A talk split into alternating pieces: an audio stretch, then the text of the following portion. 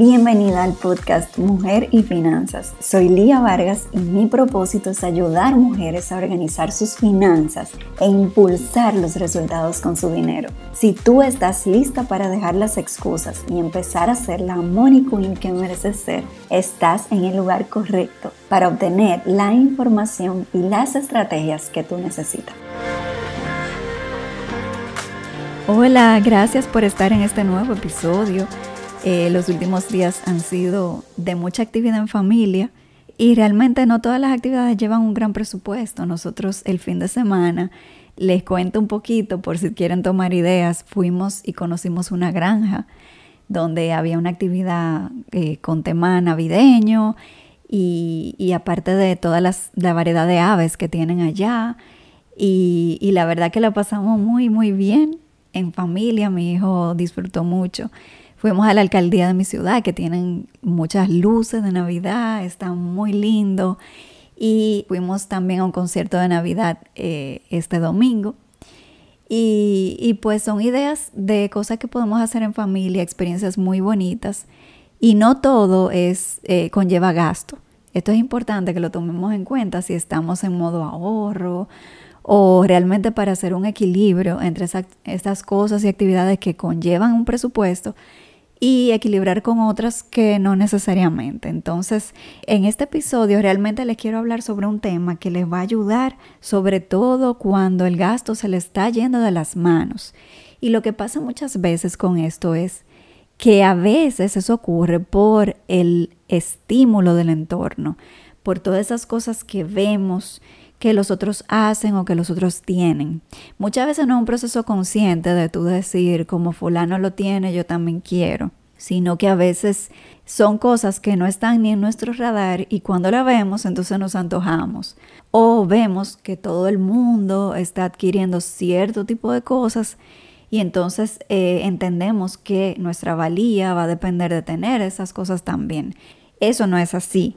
Realmente el manejo del dinero muchas veces, y esto lo, lo, estoy aprendiendo más que nunca con un libro que estoy leyendo que se llama Finanzas Bíblicas. Muchas veces el manejo del dinero, o, casi siempre, tiene que ver con un tema del corazón.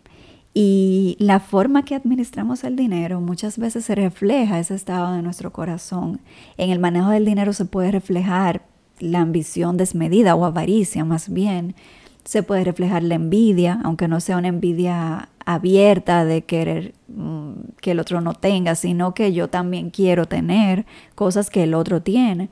También se refleja poner el valor de nuestra persona en cosas materiales, lo cual no es cierto porque nuestro valor está dado por la creación que somos, quien nos creó que fue Dios. Y, y ya por eso, por ese simple hecho, nosotros tenemos valor Fuimos creados por un ser perfecto y fuimos diseñados de una manera maravillosa. Entonces no necesitamos cosas materiales.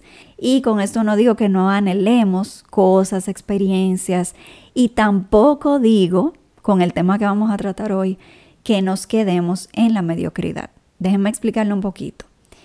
Cuando nosotros le caemos atrás a tantas cosas del entorno, ya sea influencers, personas que conocemos, actividades que vemos o asistimos, o vemos fotos, o vemos la manera que otro lo está haciendo. Nos vamos muchas veces llenando de cosas que conllevan dinero, que conllevan gasto, y ahí muchas veces viene el gasto excesivo. Por eso, lo que les quiero traer hoy, el concepto que les quiero traer es el contentamiento. Y contentamiento es, eh, según la Real Academia, es eh, la acción de estar contento. Entonces me parece una definición muy simple, por eso yo le voy a dar mi definición en mis palabras. Y es sentirse pleno, no importa cuál sea tu circunstancia, sentir plenitud en donde tú te encuentras hoy, sentir que lo que tú tienes hoy, ya de por sí tú te sientes profundamente agradecido por cada cosa. Y muchas veces vivimos en un anhelar otras cosas, en un anhelar otras cosas, más que en el presente y lo que ya de por sí nosotros tenemos. Todas esas bendiciones que hoy tenemos. Incluso cuando nos encontramos en un momento eh, donde no estamos cómodas, hay momentos que requieren sacrificios, que requieren dejar de hacer cosas que estamos acostumbrados a hacer. Y e incluso en esos momentos, el contentamiento es clave. Es tu poder ver, incluso en las circunstancias adversas, la, el aprendizaje que hay en esa circunstancia. Incluso por eso hay que estar agradecido y podemos permitirnos sentirnos plenos, incluso en esos momentos. El contentamiento es básico, es vital para evitar caerle atrás a presiones del entorno que nosotras mismas nos imponemos. No es que nadie nos venga a decir, tienes que tener esto. Pero nosotras mismas nos antojamos, queremos esas cosas. Las redes sociales crean una presión también adicional porque ahí vemos todo el tiempo cómo se nos venden cosas y a veces indirectamente. Vemos como amistades, conocidos tienen este estilo de vida, las influencers tienen X estilo de vida también que, que presentan en las redes sociales. Pero hay que recordar que en las redes nosotros ponemos la parte digna de compartir para nosotros, o sea, la parte bonita, la comida que se ve mejor, la, eh, la foto familiar más bonita, el viaje más, con fotos más, más llamativas. Entonces, ahí nos presentamos el 24/7 de nuestra vida. O sea, ahí hay una parte de la vida de la gente. Eh, y muchas veces al ver esto, entendemos que ese estilo de vida es el normal, es el que deberíamos nosotros tener. Y ahí viene, como les decía ahorita, el gasto excesivo. Entonces, contentamiento, señores, es sentirse pleno en tus circunstancias de hoy, sin necesitar nada más. Vamos a la próxima parte, porque ustedes dirán, ok, pero eso será em, ser conformista. No, el contentamiento no es ser conformista porque estamos llamadas a trabajar con excelencia, a dar lo mejor de nosotras, a usar y multiplicar nuestros talentos, a seguir nuestro llamado y el propósito de Dios para nuestra vida. Pero la realidad es que haciendo todo eso, y eso es necesario, vamos a contar con una cantidad X de recursos.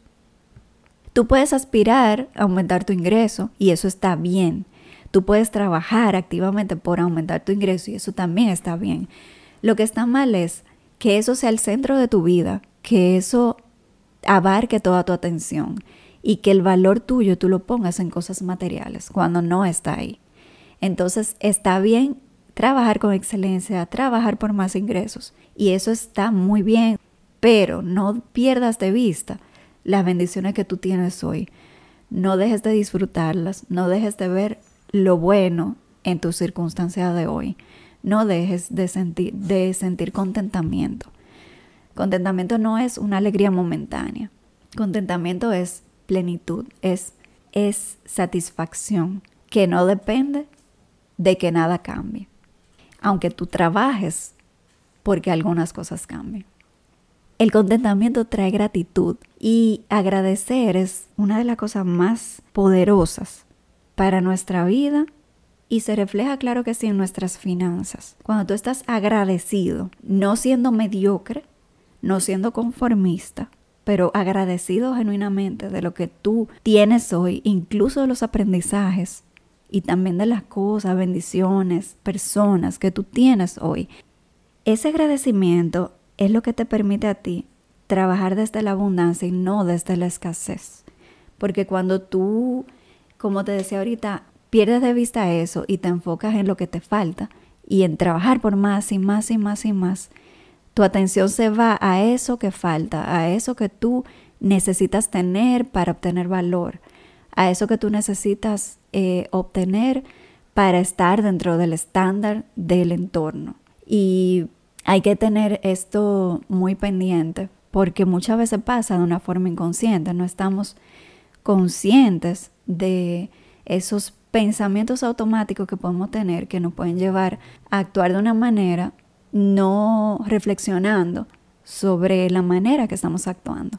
Así que yo quiero que tú te quedes con esto, contentamiento, una clave para, para tú no dejarte presionar por el entorno, por lo que tú ves, por lo que tú entiendes que va a ser tu vida mejor, sino mirar a tu alrededor y dentro de ti y decir, doy gracias, me siento plena con todo esto que tengo ya de por sí, con, la, con los aprendizajes, con las cosas, con las personas, con mi crecimiento, con todo lo que ya de por sí hay. Y desde ahí trabajar con excelencia para rendir frutos y seguir rindiendo y multiplicando el fruto y compartirlo con los demás. Espero que este episodio te invite a reflexión.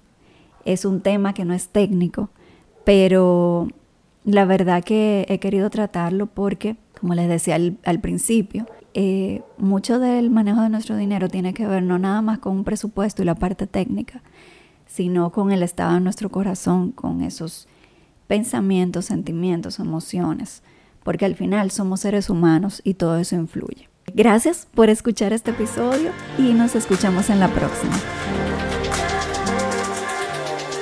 Gracias por escucharme. Mi misión es impactar la mayor cantidad de mujeres que sea posible. Y si este episodio te ayudó de alguna manera, puedes ayudarme a lograrlo con solo publicar un pantallazo del podcast en tus redes sociales. Si necesitas más apoyo, te invito a seguirme en Instagram como arroba mujerfinanzas. Te espero.